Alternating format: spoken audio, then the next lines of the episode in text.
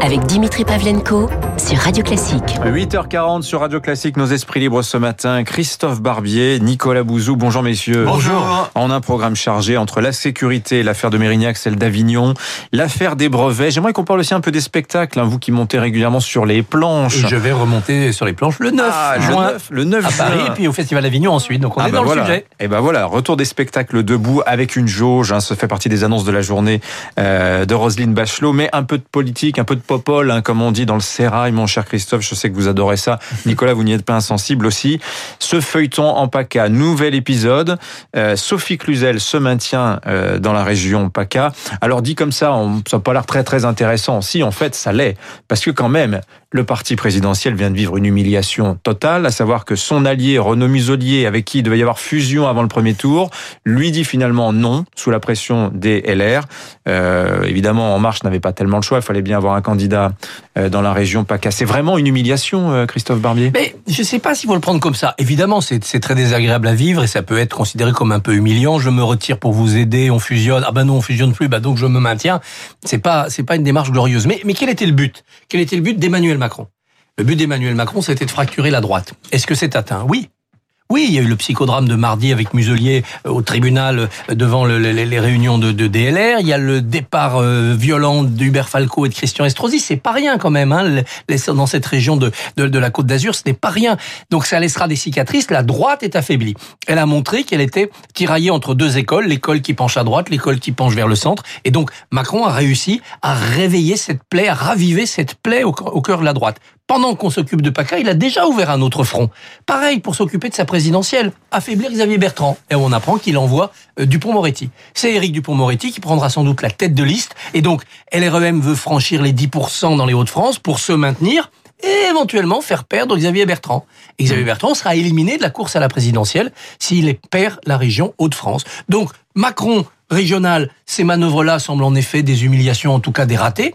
Macron, premier tour de la présidentielle, il affaiblit le seul camp qui peut lui passer devant au premier tour, c'est pas la gauche qui n'arrivera pas à se réunir, c'est la droite. La droite aurait pu accoucher d'une ligne idéologique claire et d'un candidat assez puissant. Ça devient de plus en plus compliqué pour elle. Si Macron arrive à casser, concasser la droite encore comme ça pendant six mois, euh, neuf mois, bah, il est à peu près sûr d'être au deuxième tour. C'est son seul objectif. C'est un peu perdant-perdant quand même cette histoire, parce Bah, que surtout LR, si le bah RN oui. prend deux régions, oui. Bah oui, voilà. Nicolas Bouzou, comment vous, vous voyez les choses? Moi, je, moi, ça me, je, ça me- je me pose des questions sur la stratégie. Alors, plus de LR d'ailleurs que de La République En Marche. La République En Marche a stratégiquement intérêt à attirer des LR vers elle. Mais LR, euh, aller vers La République En Marche ou le Rassemblement National, il va falloir choisir. Non, mais en réalité, quand on regarde les sondages, la seule région qui posait vraiment des difficultés, c'était justement la région PACA, parce que dans toutes les autres, les présidents sortants, qui sont en grande partie de droite, à part la Grande Aquitaine et euh, Carole Delga, mais donc Alain Rousset et Carole Delga, pardon, euh, mais tous les sondages donnent les sortants euh, gagnants. Il n'y avait qu'en région euh, PACA que Thierry Mariani, donc le Rassemblement national, pouvait ga- gagner. Donc en réalité, pour la droite, il n'y a guère que dans cette région que le Qui problème se- hein, Mariani, se, je le se rappelle. posait, Oui. bien sûr. En plus, en plus, il vient de la droite modérée, donc on peut imaginer que pour des gens qui n'ont pas forcément une sensibilité Rassemblement national, c'est plus facile de voter pour euh, Thierry Mariani que pour un historique du, du Rassemblement national. Mais par rapport à ce que disait Christophe pour La République en marche, le pari d'envoyer le, le garde des sceaux euh, en région euh, Hauts-de-France, il est vraiment à double tranchant, parce que là encore, si je regarde les sondages, il y a des sondages dans lesquels la liste La République en marche est au deuxième tour. Alors, un petit peu, un score très faible, bien évidemment, mais il y a possibilité donc de Oui. quadrangulaire Oui. et même Oui, dans enfin- ce cas de figure, pour l'instant, Xavier Bertrand gagne. Donc, on peut parfaitement aussi imaginer que le garde des Sceaux aille en région de France, qu'il soit au deuxième tour, ou pas d'ailleurs, euh, et que Xavier Bertrand gagne, ce qui là donne une prime absolument Formidable, extraordinaire à Xavier sûr. Bertrand, qui, Formidable. qui battrait d'un coup d'un seul euh, le Rassemblement national dans un endroit où il est très fort, et la République en marche avec une tête de liste extrêmement emblématique. Oui, mais enfin, avec une République en marche, puisque vous parlez des Hauts-de-France, il faut rappeler les règles des régionales. En dessous de 10%, vous êtes éliminé, vous Mmh. passez pas au second tour.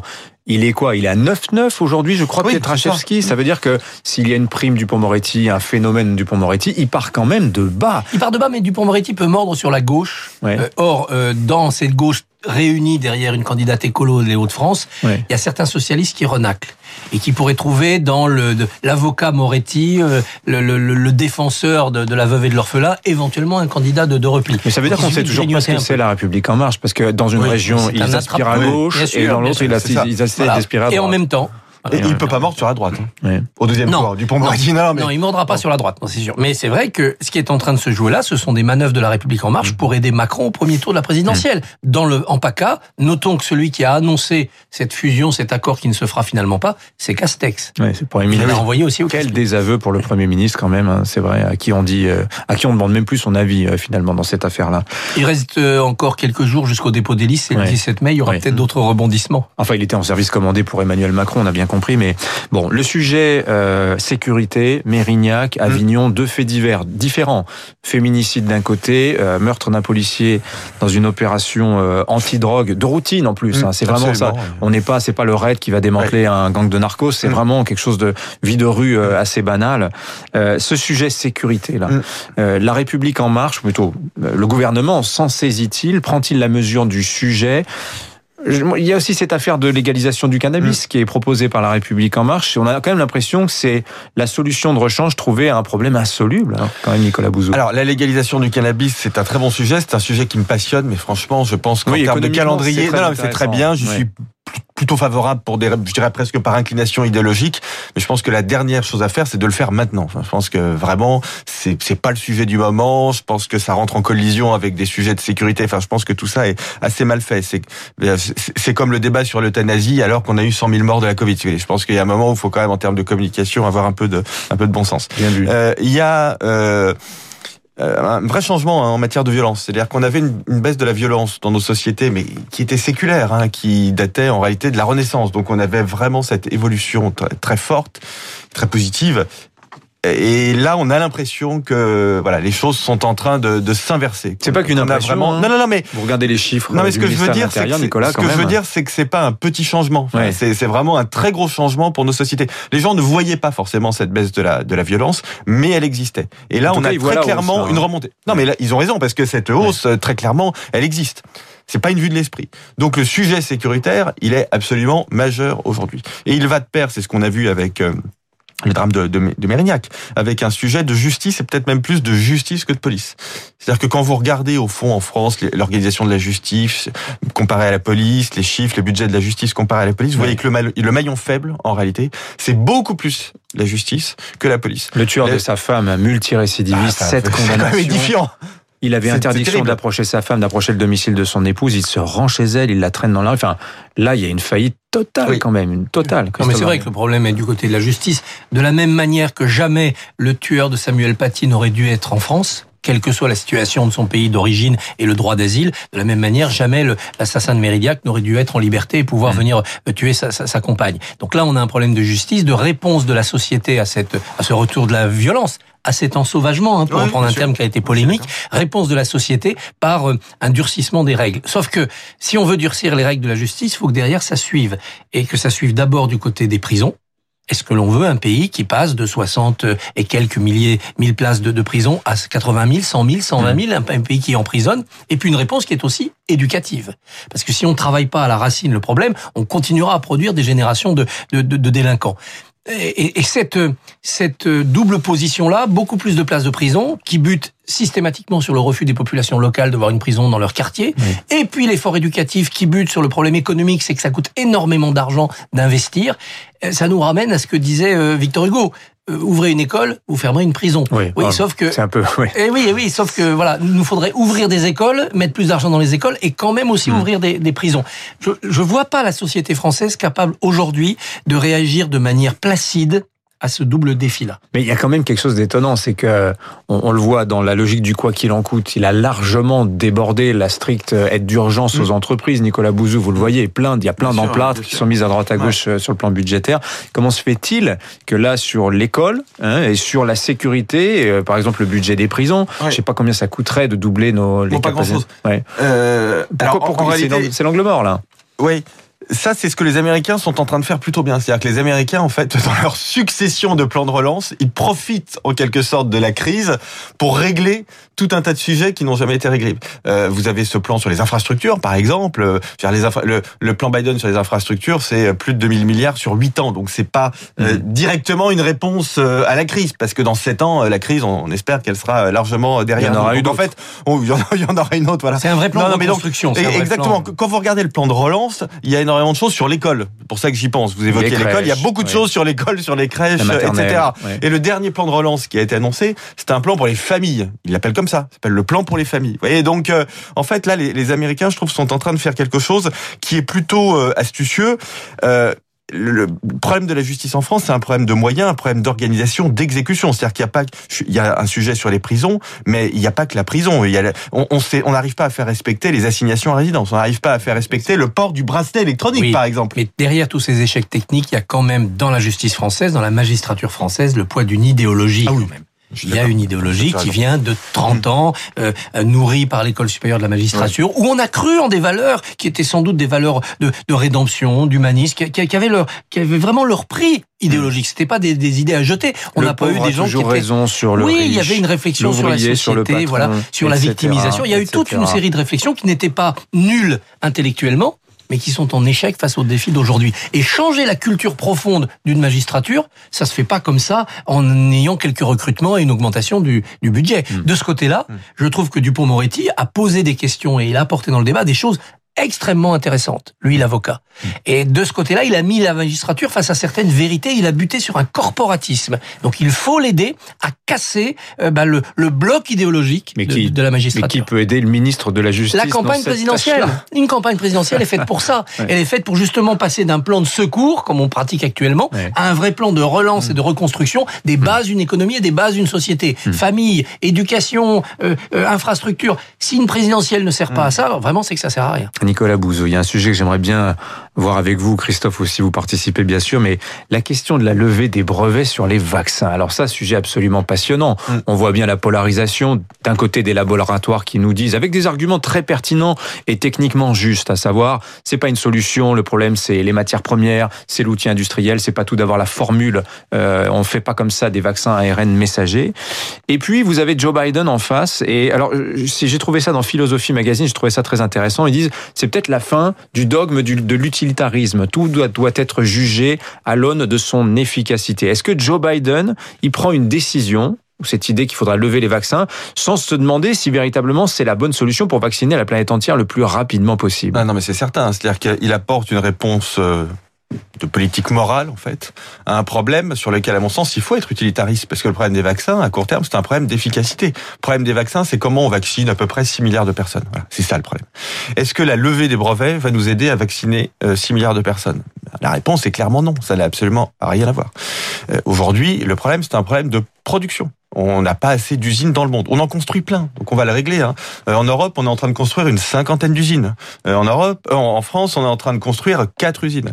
Donc on va arriver à produire plus. Mais si vous levez les brevets, vous n'aurez pas plus d'usines, vous n'aurez pas plus de doses, hmm. en tout cas pas tout de suite. Et on peut même pas utiliser l'argument des brevets pour dire, au fond, les laboratoires pharmaceutiques sont en train de nous, nous vendre des vaccins à des, à des prix qui sont élevés, parce que les prix des vaccins sont extrêmement bas. C'est entre les moins chers sont à 2 dollars la dose et le plus cher du plus cher, Moderna, doit être à quelque chose comme 20 dollars. Donc vu, vu l'ampleur de la crise, pour vous donner un chiffre, hein, le coût de la crise en France, tout compris, ce sera grosso modo 450 milliards d'euros. Cette année, dans le budget de la sécurité sociale, on a provisionné 1,4 milliard d'euros d'achat de vaccins. Donc, pour vous dire à quel point les vaccins, vraiment, ça coûte, ça coûte rien. Donc, je pense que Biden, il fait un coup politique Hein, avec une argumentation qui est une argumentation morale, mais un problème qui est un problème d'ordre technique. Donc je pense que c'est c'est sympa, son, son, affaire est sympa. Elle est évidemment très populaire. Hein. Si vous posez la question en France, est-ce que vous êtes pour la levée des brevets? 90% des gens vont, répondre euh, oui. Euh, simplement, pardon, mais c'est pas le sujet. C'est la fausse bonne idée généreuse, dit euh, Geoffroy Roux de Bézieux dans le, du Medef. Pardon, mais c'est le sujet. Ouais.